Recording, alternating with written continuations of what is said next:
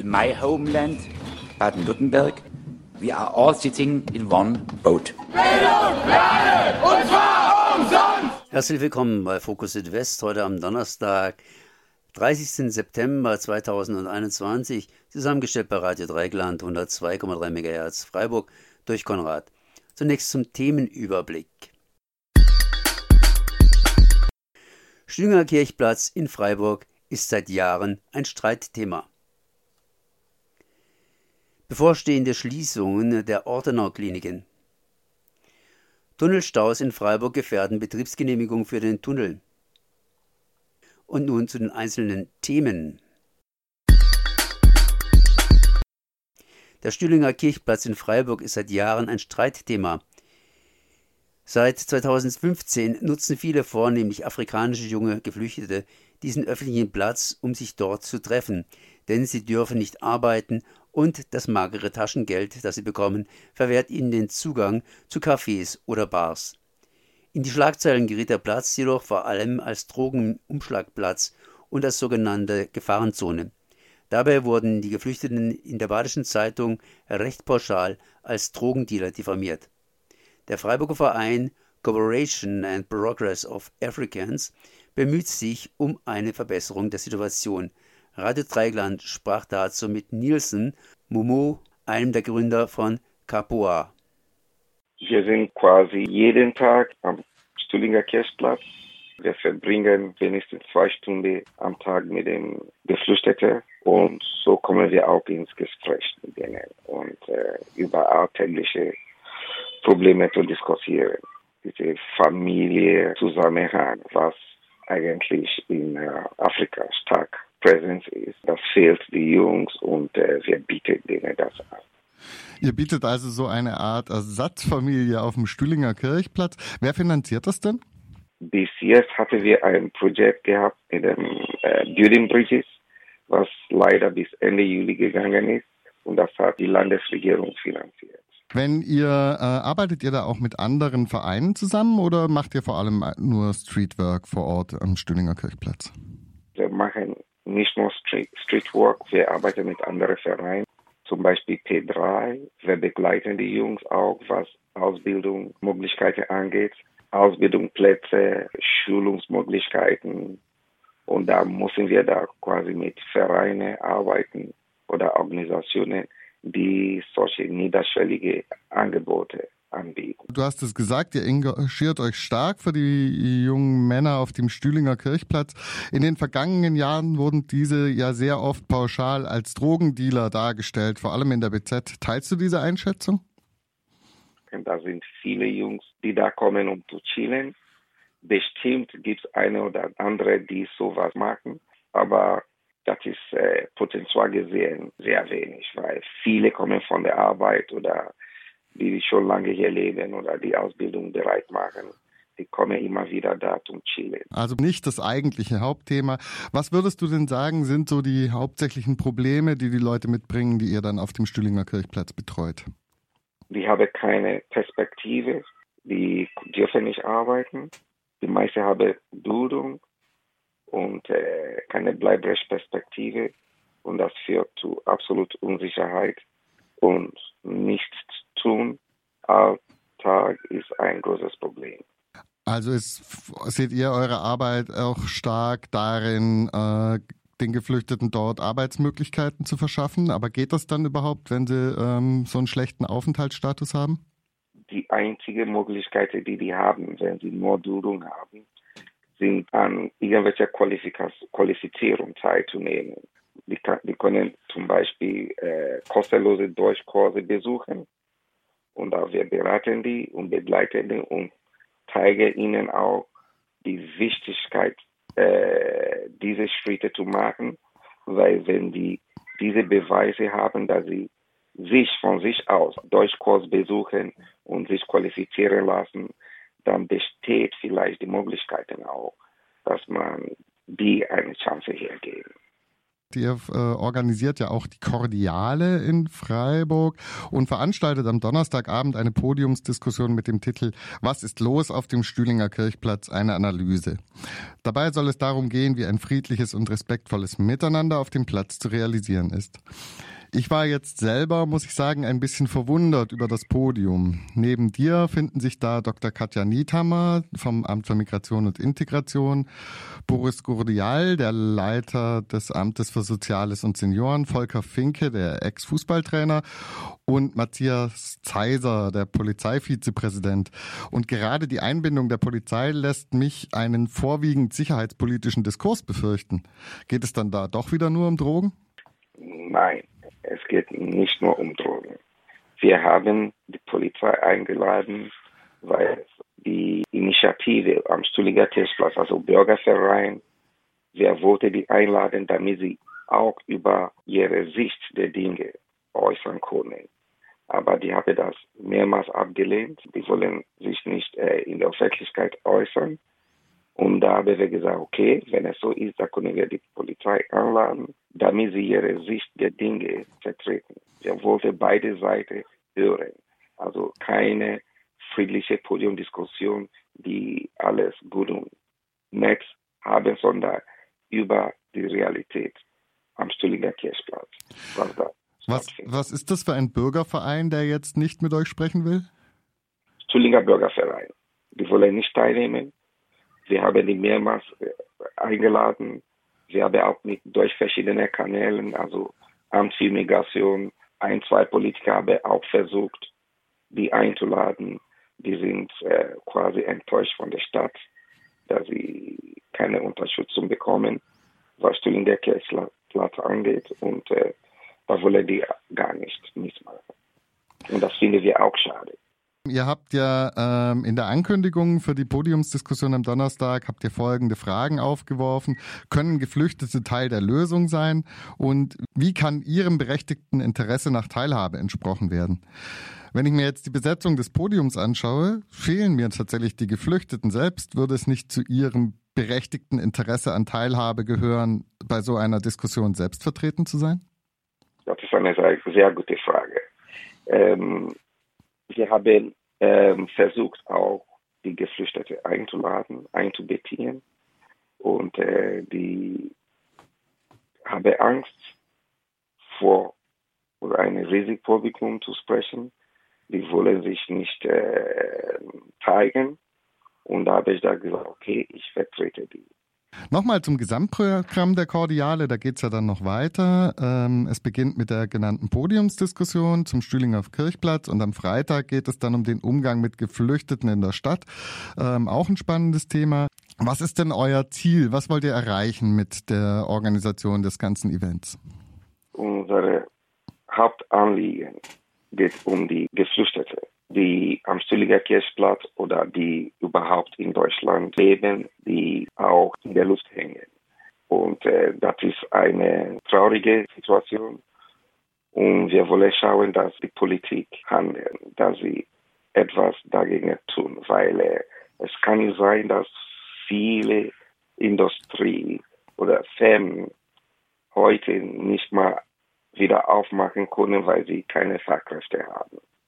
Hier sind junge Männer, die sind illegal hier gekommen, ja, aber die sind jetzt hier. Äh, die sind, viele sind auf Abschiebungsliste seit vier, fünf Jahren. Und man soll diese Jungs die Chance geben, hier zu leben und zu arbeiten. Und das wäre eine Win-Win-Situation für beide Seiten. Dann können die sich um ihre Familie kümmern und dann wird diese sogenannte kleine Kriminalität, die man alltäglich so sehr stark reduzieren. Bevorstehende Schließung der Ortenau-Kliniken. Im Verfahren rund um die bevorstehende Schließung der Ortenau-Kliniken und dessen Umwandlung in Zentren der Gesundheit wurde die Klage der linken Liste Ortenau abgewiesen. Im Telefonat mit Yannick Hinzmann schildert dieser den neuesten Stand der Klage. Jetzt in der Leitung haben wir Yannick Hinzmann von der linken Liste Ortenau. Es geht mal wieder um die Agenda 2030, immer noch, nicht mal wieder. Es geht oft darum, es geht immer noch darum. Das Urteil des Verwaltungsgerichts zur Klage gegen die Agenda wurde leider abgewiesen oder wurde abgewiesen. Die Kläger Bräuschow Matz und äh, eben auch du, Jannik Hinzmann, seien nicht klageberechtigt, weil ihr von der Reform nicht betroffen seid. Zudem sei der Beschluss noch gar kein Schließungsbeschluss für die betroffenen Standorte. Jetzt zum ersten Punkt. Was sagt ihr zu eurer Klageberechtigung? Naja, also wir sehen uns auf jeden Fall immer noch als klageberechtigt, weil die Agenda 2030 die beinhaltet ja mehr als nur die Absicht, irgendwelche Kliniken zu schließen. Sie beabsichtigen oder sie setzen auch Sparprogramme am Klinikum um. Sie verschieben ähm, Personal hin und her und Abteilungen. Und genau das ist das Problem. Da sehen wir nämlich, dass unsere Gesundheitsversorgung ortsnah so nicht mehr möglich ist.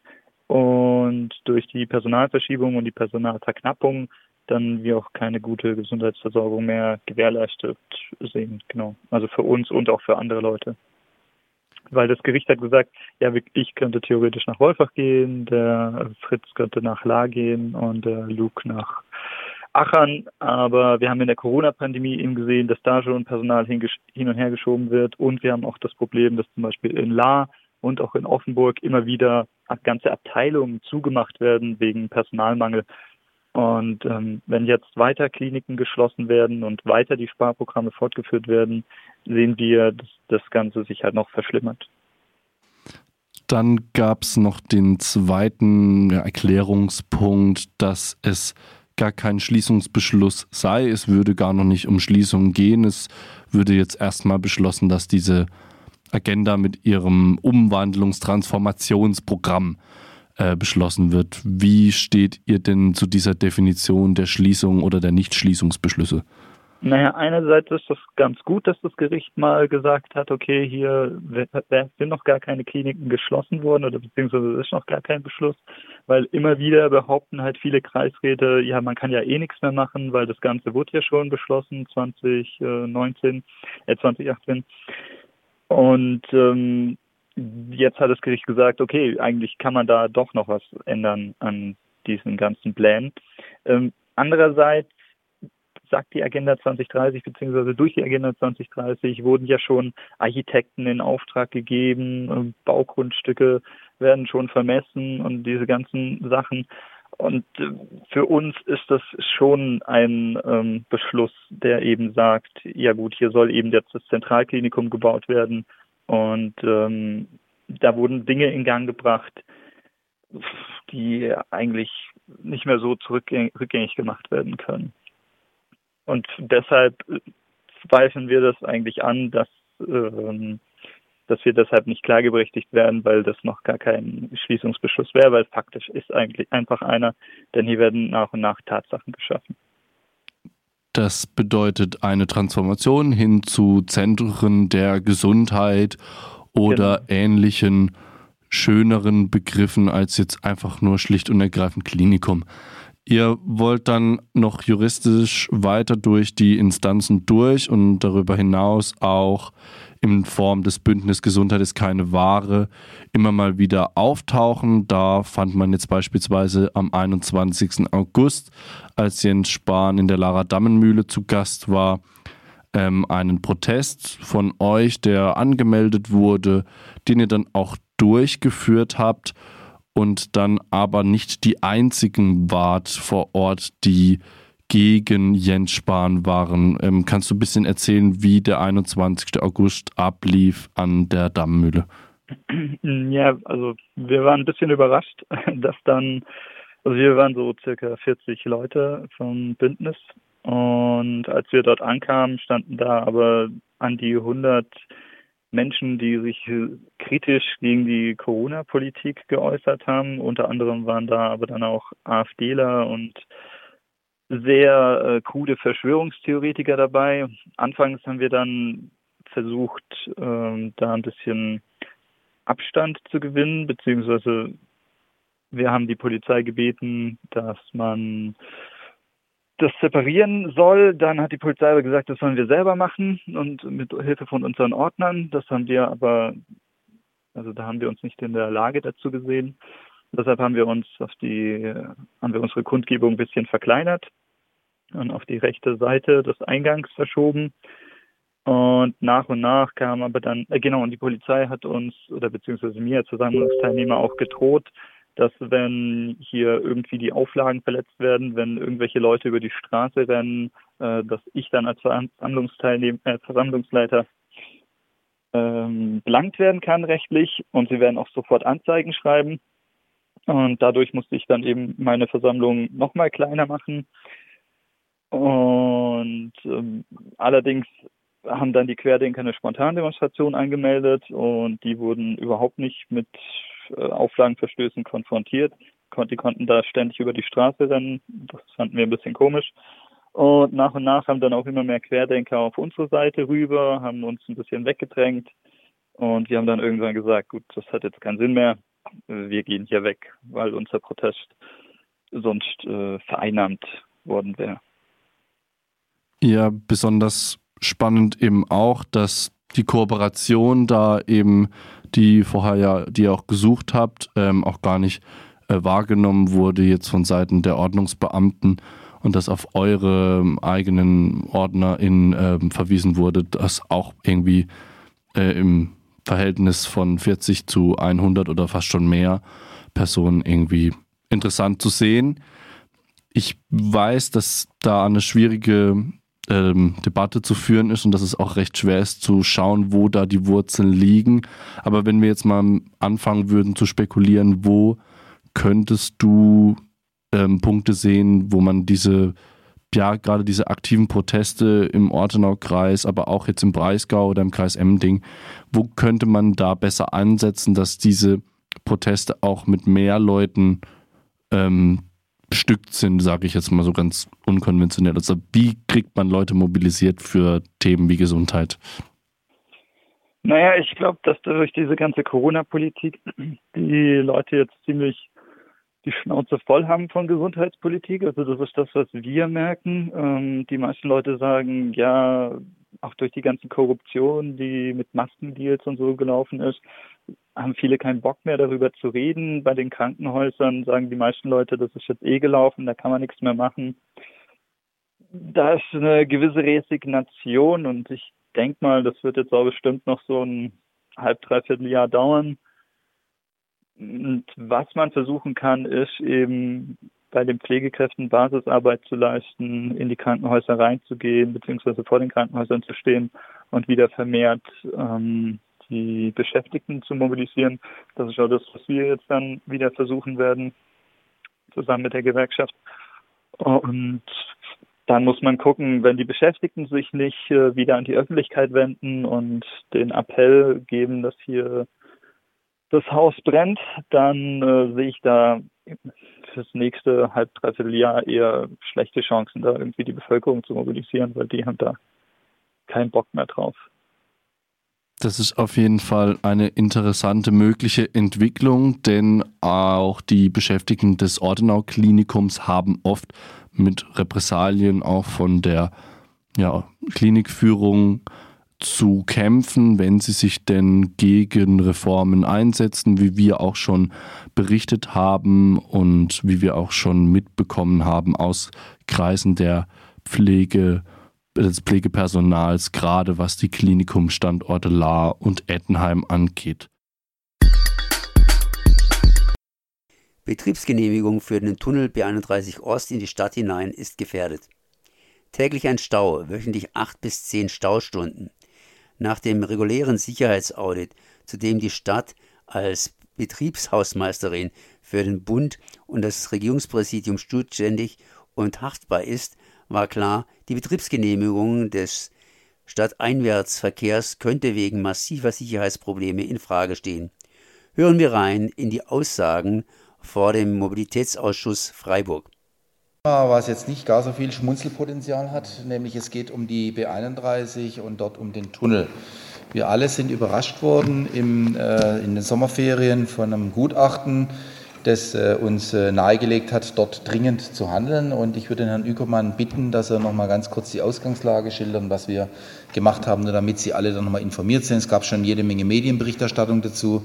Ähm, aber ich denke, es ist trotzdem gut, wenn wir hier den Mobilitätsausschuss noch mal darüber aus erster Hand äh, informieren. Bitte schön. Vielen Dank. Also tatsächlich ein sehr ernstes Thema. Wir haben äh, vom Regierungspräsidium die Aufgabe übertragen bekommen, uns um den Tunnel zu kümmern. Das heißt, die Tunnelanlage gehört dem Regierungspräsidium. Wir sind, wenn Sie so wollen, der Hausmeister. Und als Hausmeister sind wir rechtlich für die Sicherheit verantwortlich und auch haftbar. Das ist der wichtige Teil, der vor allem dann auch mich betrifft und auch den Herrn Haag. Äh, und wir sind rechtlich verpflichtet, die Tunnelanlage regelmäßig durch einen externen Gutachter eines Sicherheitsaudits zu unterziehen. Das haben wir bisher auch immer gemacht. Und der Sicherheitsauditor hat äh, Anfang der Sommerpause festgestellt, in der Betriebsgenehmigung, ich weiß nicht, wie alt ist der Tunnel, 15 Jahre sowas? Ja, 20 Jahre. Äh, steht drin, dass gelegentliche Stauereignisse akzeptabel sind. Das ist dann wieder eine statistische äh, Sicherheitsberechnung. Und unsere Schleifen, die wir drin liegen haben, und auch wir haben ja einen Tunnelbeauftragten, ähm, haben nachgewiesen, dass wir jeden Tag Stauereignis drin haben. Jeden Tag Stauereignis heißt, äh, kurz zusammengefasst, genau genommen, wenn wir nichts machen, würde die Betriebserlaubnis so nicht mehr gelten. Und wir sind auch zum Handeln gezwungen. Warum sind wir das? Weil, wenn Sie sich vorstellen, wir haben eine Lüftungsanlage im Tunnel.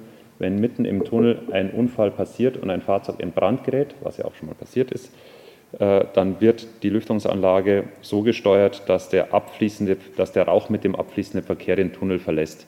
Wenn allerdings das Fahrzeug den Tunnel nicht verlassen kann, weil es im Stau steht, wird der Fahrzeugführer mit dem Brandrauch eingenebelt und äh, das kann tödliche Folgen haben. Ähm, deswegen hat auch der Auditor gesagt, wir sind äh, umgehend zum Handeln genötigt. Was wir sofort gemacht haben in der Ferienzeit, wo der Verkehr so war, dass es keine Stausituation gibt, haben, haben, Sie, haben wir, wie Sie wissen, den Verkehr, die, äh, das Tempo runtergenommen und reduziert. Und kurz vor Ferienbeginn, wo auch der Stau sich wieder angekündigt hat, konnten wir, das Einzige, was wir machen konnten, wir haben natürlich mit dem RP auch gesprochen, war, dass wir die Tunnelanlage vor als Pförtnerampel benutzen. Die ist eigentlich dafür nicht gedacht, sondern wer da jetzt schon mal gestanden ist in den letzten zwei Wochen, das ist eine Schrankenanlage mit einem Rotlicht, die dafür da ist, wenn wir einen Unfall oder eine Gefahr im Tunnel haben, dass wir den Tunnel sperren. Und jetzt ist es de facto so, und das müssen Sie auch wissen in der Betrachtung, dass Kollegen und Mitarbeiter momentan im Tunnel sitzen, vor dem Monitor, das ist ein Raum ohne Licht im Tunnel, an einem Schalter und manuell eine Steuerung vornehmen, wenn ein Stau im Tunnel entsteht. Das heißt, das ist das, was der Auditor auch gesagt hat. Das, damit beheben wir momentan das Problem, aber ich kann jetzt da natürlich nicht äh, dauerhaft zwei Leute degradieren, die im Tunnel leben und das machen. Deswegen haben wir uns auch äh, dazu entschlossen, dass wir eine Pförtnerampel einrichten. Eine Pförtnerampel heißt, ähm, dass der Stau, der im Tunnel passiert, vor dem Tunnel passiert. Wir haben Sie haben es den Medien entnommen. Mit den ersten beiden Tagen hatten wir den, keine Ahnung, wie man den Effekt nennt, wir hatten keinen Stau, obwohl wir es erwartet hatten, Montag und Dienstag. Wahrscheinlich, weil es in der Zeitung stand, dass wir Sperrung vornehmen. Ab dem Mittwoch und bis heute haben wir jeden Tag Stau und Sperrungen gehabt. Also natürlich, dann kommt noch die Demo Fridays for Future dazu, die hat uns dann vier Stunden beschert, aber ansonsten haben wir so eineinhalb bis zwei Stunden Stau am Tag, wo jemand am Monitor sitzt und manuell diese Anlage bedient. Ähm, was die langfristige Lösung ist, dass man die Tunnellüftung anpasst. Technisch ganz kurz gesagt heißt es so, dass der Belüfter so stark ist, dass, dass er den Rauch über die Fahrzeuge hinweg bläst, dass man auch drin stehen könnte und nicht verraucht wird. Das ist aber erst in etwa drei bis vier Jahren möglich bei der großen Tunnelwartung. Was schnell geht, ist diese Pförtnerampel, sprich, wir haben jetzt äh, Warteschleife eingebaut, es wird gerade noch eine zweite eingebaut sobald ein Stauereignis im Tunnel entsteht. Und da auch nochmal zu der äh, Dringlichkeit der Sache. Wir haben das persönlich in der Schnelle der Zeit so interpretiert, wenn die ersten 200 Meter von Stadteinwärtsseite die Fahrzeuge stehen, aktivieren wir die Lichtsignalanlage. Der Auditor hat letzte Woche nochmal gesagt, es ist nicht akzeptabel, sobald Stau im Tunnel ist, müssen wir aktivieren. Das machen wir momentan auch. Und mit einer richtigen Pförtnerampel, die vor der Ausfahrt Littenweiler steht, kann man das so schalten, sobald dieses Verkehrsereignis so ist, dass Sie im Tunnel stehen würden, stehen Sie vor dem Tunnel. Sprich, in der größten Zeit des Tages ist das Ding nicht aktiv. Wenn es aktiv ist, hat es auf den Verkehrsfluss bloß bedingt Auswirkungen, weil Sie dann vor dem Tunnel, nicht nach dem Tunnel stehen. Momentan hat es Auswirkungen, weil unsere Pförtnerampel eben vor der Ausfahrt oder hinter der Ausfahrt steht und dadurch auch ein Großteil des Verkehrs in die Stadt abgeleitet wird. Das ist für alle Beteiligten unangenehm, aber Immerhin müssen wir reagieren und die Sicherheit im Tunnel ist gewährleistet. Was wir jetzt versuchen, weil die Ampel kriegt man auch nicht von heute auf morgen, wir versuchen diese äh, Pförtnerampel bis Ende des Jahres zu installieren, weil das schlichtweg auch den Mitarbeitern so auf Dauer nicht zumutbar ist, was sie jetzt gerade machen müssen. Und äh, wir versuchen durch eine, durch eine Überbrückungsanlage die nächsten zwei Monate so zu gestalten, dass nicht dauerhaft jemand im Tunnel sitzt, sondern dass man vielleicht bloß in den Stoßzeiten jemand manuell dazu nehmen muss und ansonsten es über die Verkehrszentrale der VAG laufen kann. Die Vorstände haben zugestimmt, dass man das macht, aber so komplex wie es gerade ist, kann man das ihnen nicht überverantworten. Deswegen stehen auch immer die zwei Leute von uns mit dabei. Die haben jetzt übrigens auch ihren kompletten Urlaub gestrichen und sind jeden Tag im Tunnel. Und wenn es am Sonntag Parents for Future demonstriert, dann ist der Herr, der jetzt die ganze Zeit Überstunden macht, auch am Sonntag im Tunnel. Das wissen die meisten nämlich nicht, ist auch bloß bedingt begeistert. Äh, aber die Verkehrssicherheit lässt uns da jetzt momentan keine Wahl und ich verstehe jeden, der entnervt ist, dass er da steht, aber da muss man ganz schlichtweg sagen, es geht um die Sicherheit der Verkehrsteilnehmer und wir versuchen es so schnell wie irgend möglich hinzukriegen. Und zum guten Schluss die Frage, warum ist es jetzt auf einmal so? Da war doch früher auch schon Stau und ihr seid doch selber schuld. Inzwischen jeder Verkehrsteilnehmer ist dann natürlich Verkehrsexperte und die schreiben ja auch alle ganz fleißig. Äh, ihr seid schuld, weil ihr die Stadtbahn hinten dran habt, ihr seid schuld, weil ihr Fußgängerüberwege habt und überhaupt das blöde Tempo 30 macht den ganzen Stau. Da würde ich davor warnen, Eigeninterpretation zu machen, weil selbst wir machen die nicht. Wir setzen auf das externe Verkehrsgutachten vom Regierungspräsidium auf, das vor zwei Jahren gemacht wurde, wegen der Luftreinhalteplan. Und da wird ein externer Gutachter das auch nochmal klar darstellen, wie die Verkehrssituation ist. Und da sollte man sich, glaube ich, auch nicht in Spekulationen ähm, verlieren. So, so viel zu meiner Seite. Danke. Ja, ich will es vielleicht noch mal ganz kurz ähm, ergänzen. Ähm, Punkt 1 ist, äh, wir mussten handeln. Also wir hatten jetzt da keinen Spielraum zu sagen, das setzen wir jetzt mal aus eine Runde, sondern die Lage war eindeutig, die war klar, wir mussten da handeln. Das Zweite ist, wir haben dann, ähm, weil es ja nicht unsere Verkehrsanlage ist, sondern die gehört der Bundesrepublik Deutschland, äh, vertreten durch das Regierungspräsidium jetzt in dem Fall und dann eben im Auftrag wir tätig, natürlich das Gespräch mit dem Regierungspräsidium gesucht. Das möchte ich auch nochmal sagen. Wir sind da in ständigem Austausch äh, mit dem Regierungspräsidium, habe auch die Woche nochmal mit der Regierungspräsidentin selber telefoniert.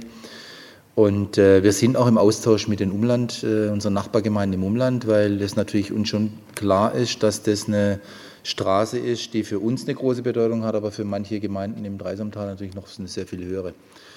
Und äh, wir wissen auch, dass da eine hohe Sensibilität da ist. Ähm, und wir wissen auch, dass da natürlich äh, alles, was wir da machen, äh, Umleitungsverkehre erzeugt, die wir alle miteinander nicht wollen, weil wir wollen natürlich äh, nicht äh, im Tunnel Sicherheit herstellen und dann wird in der Hans-Jakob-Straße ein Kind angefahren. Das wollen wir, glaube ich, alle miteinander nicht. Ähm, und insofern ist es natürlich schon so, dass wir jetzt möglichst schnell zu einer Lösung kommen müssen, die dann auch dauerhaft ähm, funktioniert. Und da checken wir auch nochmal, das ist auch nochmal das, was ich sagen wollte, wir checken nochmal alles. Herr Ügemann hat es angedeutet.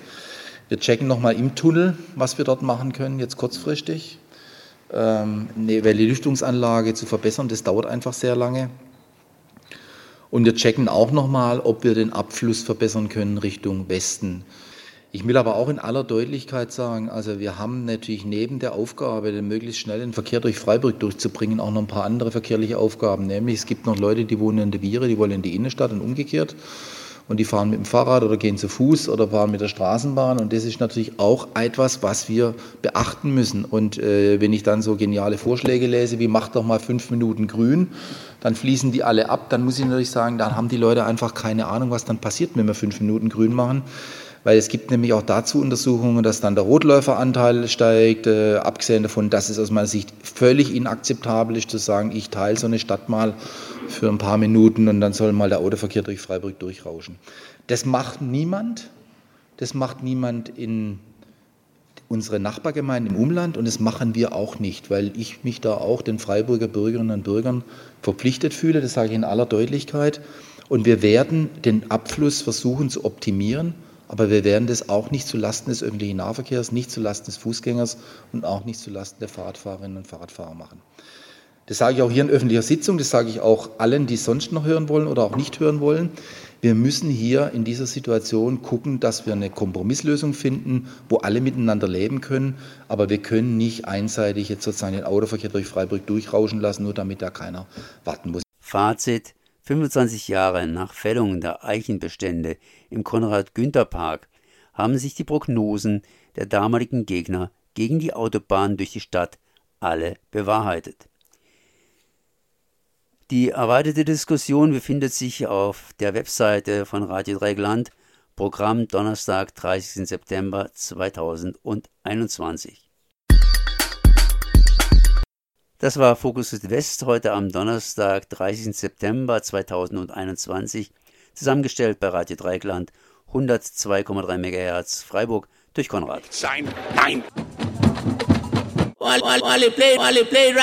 Fokus Südwest. Nachrichten von links unten.